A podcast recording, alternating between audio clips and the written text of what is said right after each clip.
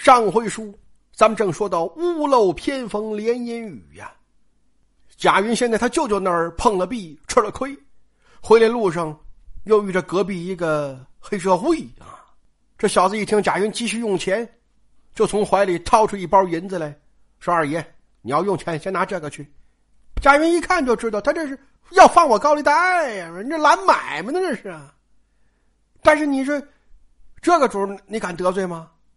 哎呀，贾云没办法呀，就只好打肿脸充胖子，就说：“老二啊，谢谢你，说你是吧？这就是救我燃眉之急呀，帮了我大忙了，雪中送炭呢，是吧？哎，所以你放心吧。”说在这儿不方便，等我回家呀，我就上你们家给你写借条去啊，多少本多少利，怎么还，我都写清楚啊。就说这个道上的规矩呀，我还是懂得的呀。谁想话音刚落，你二一把把银子抢过来，重新揣回怀里，说二爷拉倒啊，说要这么说呀，你就当没见着我，这钱呢，我就不借了。说二爷，你你真当我是要当街揽买卖呀？啊？说是我是放高利贷的，我是吃这碗饭的。但二爷，咱可是邻居啊，借本住多少年呢？说您是什么人，我是清楚的，但我是什么人，您可不知道。说您净看我白天打打杀杀了，但你可不知道，晚上我也看文艺片啊，张艾嘉呀、刘若英啊，我都看啊。就说我很崇拜你们这些文化人啊。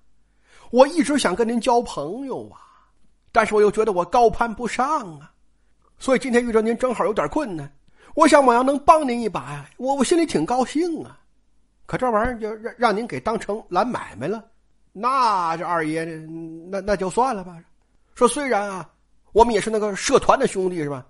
但是我们也知道道有道，江湖要有规矩啊。像那个欺负老实人那个事儿，我们我们可干不出来是吧？所以您别害怕，您当没瞧着我，你走吧你。啊，这一番话说的贾云心中是五味杂陈呐。就是说，你你谁能想到啊？这关键时刻，舅舅还不如个流氓呢呀。书中说贾云听了啊，一面接了银子，一面笑道：“说我便不写罢了，有何着急的呀？”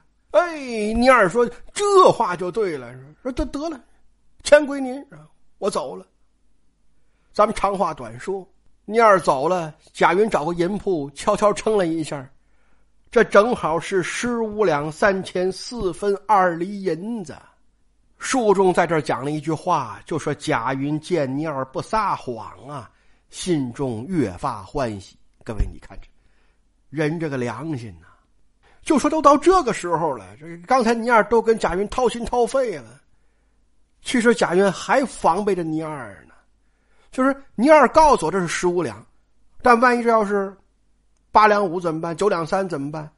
那回头我要是按十五两还他，那不就还是高利贷吗？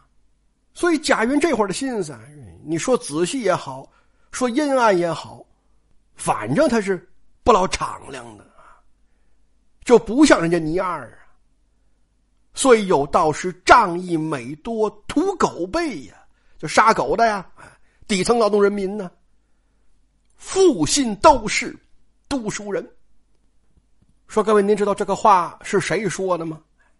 其实就是南明时候的一位大文人呐，姓曹，叫曹学全呐。说曹学全最后官至南明的礼部尚书啊。清兵攻陷福州的时候啊，曹学全一根绳子就在西风上吊殉了国呀。临死之前留下绝命一联呢，叫“生前单管笔，死后一条绳”啊。说各位这个人呐，我掌握的资料有限，研究的不够。说如果哪位听友对他更了解，或者知道是吧，他有什么丰富的史料。我愿意拜您为老师啊，就是我非常迫切的，希望更多的了解曹学全啊，特别是福建的朋友、福州的朋友啊，因为曹学全就是福州人呐，死就死在福州啊，所以当地朋友可能对他有更多的了解。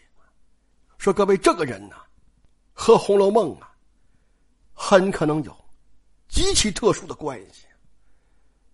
当然，因为我现在研究的还不透彻，所以我还没法跟大家汇报啊。回头吧，说我要真想明白了，我再跟大伙儿说吧。好，那证据摆出来，各位，那真吓人呐！啊行了，咱们往下说了啊。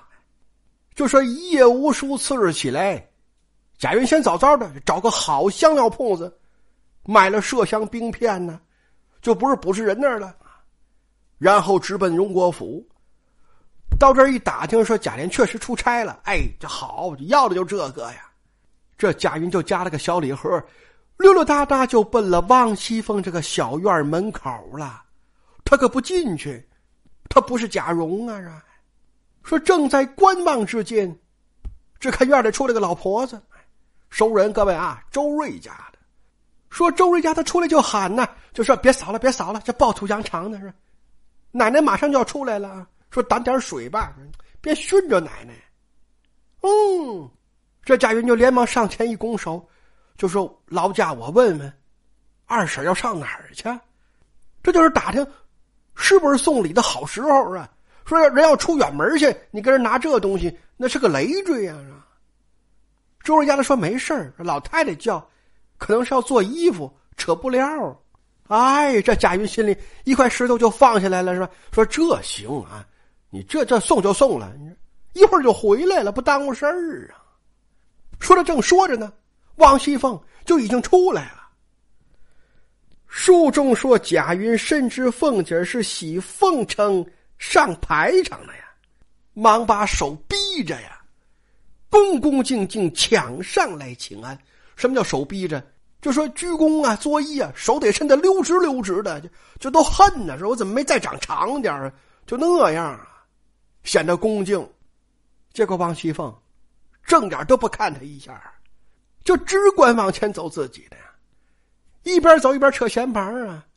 这是你妈挺好的呀，嗯，最近怎么老没看她进来呀？说各位，这其实是打岔，您知道吗？因为王熙凤一看他就知道，这就是为那活来的。但那活不让王熙凤翘行了吗？就是贾琏都内定给贾云的。硬让王熙凤弄走，给贾琴了嘛？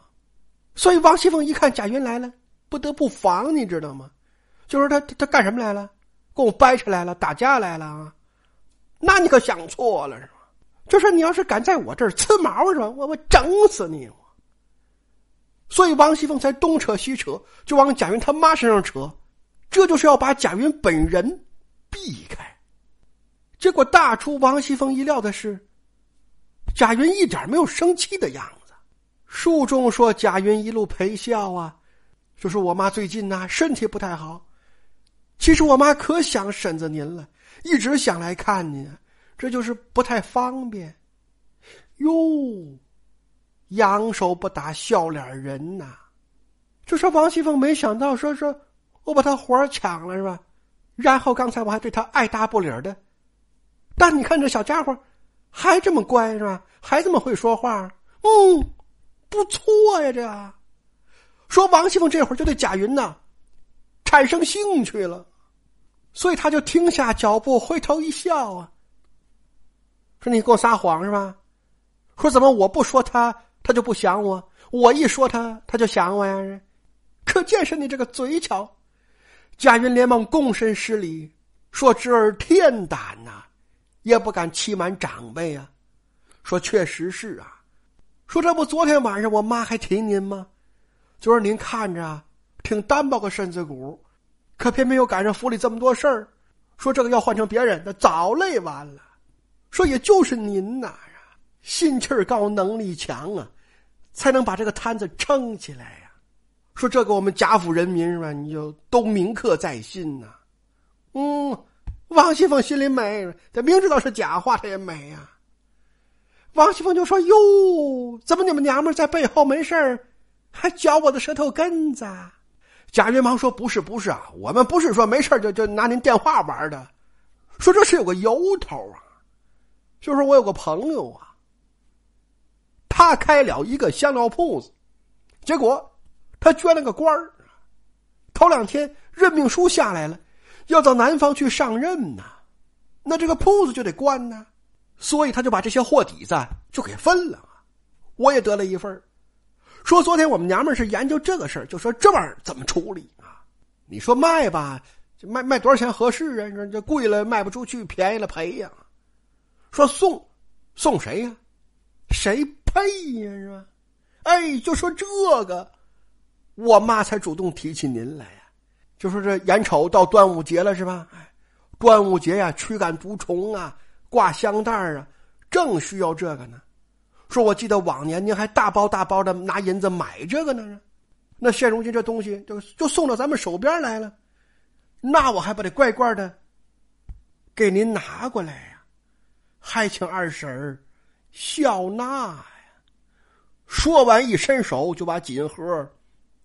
呈了上来呀，不错。王熙凤心里话说：“这小伙行啊，会说话，会办事儿啊。”那得了，那我就收了吧。转身吩咐风儿说：“接了云哥的来，送了家去，交给平儿。”这才又回头看了一眼贾云，说：“你不错呀，知好歹啊，难怪你叔叔经常提起你。”说你说话也明白，心里也有见识啊。贾云说：“啊，叔叔也经常提起我吗？”呀，王熙凤说：“行啊，小子，会表演呐！哎呀，这太有心眼了。”这个说王熙凤原本呢，就想接着话茬儿，就把绿化那事儿就说了，说你叔叔跟我说了，你要找个活儿是吧？哎。原来没腾对开，就先让给别人了。回头等绿化下来，就让你干啊！王熙凤都想说了，结果这小子一耍心眼儿，王熙凤就把这个已经到了嘴边的话呀，哎，又又给咽回去了。凤姐心想：看来对这小子，我还得加点小心啊，不能把他想的太简单了啊，因为他肯定是对这个事情的来龙去脉，他是知道的，知道我撬过他行。说，然后他还能表现的这么乖，那那你知道他心里是真服了我了，还是嘴上一套心里一套，就打心眼里恨死我了呀？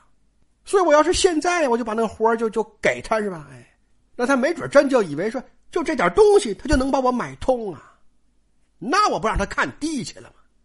那还行。所以王熙凤硬把嘴边的话就又给咽回去了，又扯了两句不咸不淡的话。就丢下贾云，直奔了贾母那边呐。你说贾云这玩意儿怎么办？十五两三千银子血本啊，连个水漂都没打起来。那说这个事儿要换了您了，您您怎么办啊？说您是追过去问问呢，还是先把那香料要回来，人家明儿再送一趟再说呀？那自然都不行啊。所以贾云没有办法。只得从长计议呀。书中说，次日贾云又来至大门前呢。这头天是进了大门，在王熙凤那个小院门口，他等着王熙凤是吧？第二天就不能再去小院门口了，那就太难看了是吧？所以就在大门口等啊。因为王熙凤是贾赦的儿媳妇啊，她每天早上得给贾赦请安呢。必然要出贾府大门啊，所以书中便说：那贾云已经回家，至次日来至大门前，可巧遇见凤姐往那边去请安，才上了车呀。你这个就是去操心逗你玩了是吧？说凤姐儿才上了车，见贾云来呀，这得站挺远，不能站太近了，便命人唤住啊。这就说明贾云站这位置合适啊，王熙凤看着舒服啊，哎，又给加一分啊。凤姐就把贾云叫过来呀，隔着窗子，人在车里吗？就说云儿啊，你胆儿可真大是吧？还敢在我眼前装神弄鬼的？说你昨儿给我送东西，原来是有事儿求我呀？说你叔叔回来才告诉我，说有那么个事儿，我原来都不知道。贾云说：“嗨，婶子，您就别提了。说，我都后悔死了。说我干嘛求叔叔？我要早想明白，我就早求您来了。哼，王熙凤说要重新站队了是吧？就是在你叔叔那边没办成事儿，所以昨天就拎着东西就上我这儿改换门庭来了。哎呀，贾云说婶子你可辜负了侄儿的一片孝心了。说我可没那么想啊，工作是工作，孝敬是孝敬啊。说如果我是为了找工作，我贿赂您，那昨天我送礼时候我不就直接说了吗？我没提呀，说明这个事在我心里是分开的。但今天。您先提了，那我就顺杆爬一下呗。就请婶子心疼我，多多少少给我个小活吧。哎，王熙凤说：“看说这个可怜呢，说这可不怪我，谁让你自己绕远道了？你早找我这事不早完了吗？”说得了吧是，说园子里的绿化呀，我正愁没人管呢。说要不然这个活儿。你领了呀？家人说行啊，我保证完成任务，婶子就交给我吧。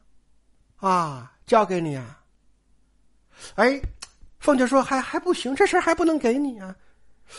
说这么着吧啊，说等明年正月里呀，烟花灯烛那个大钟下来，我再派给你，你看如何？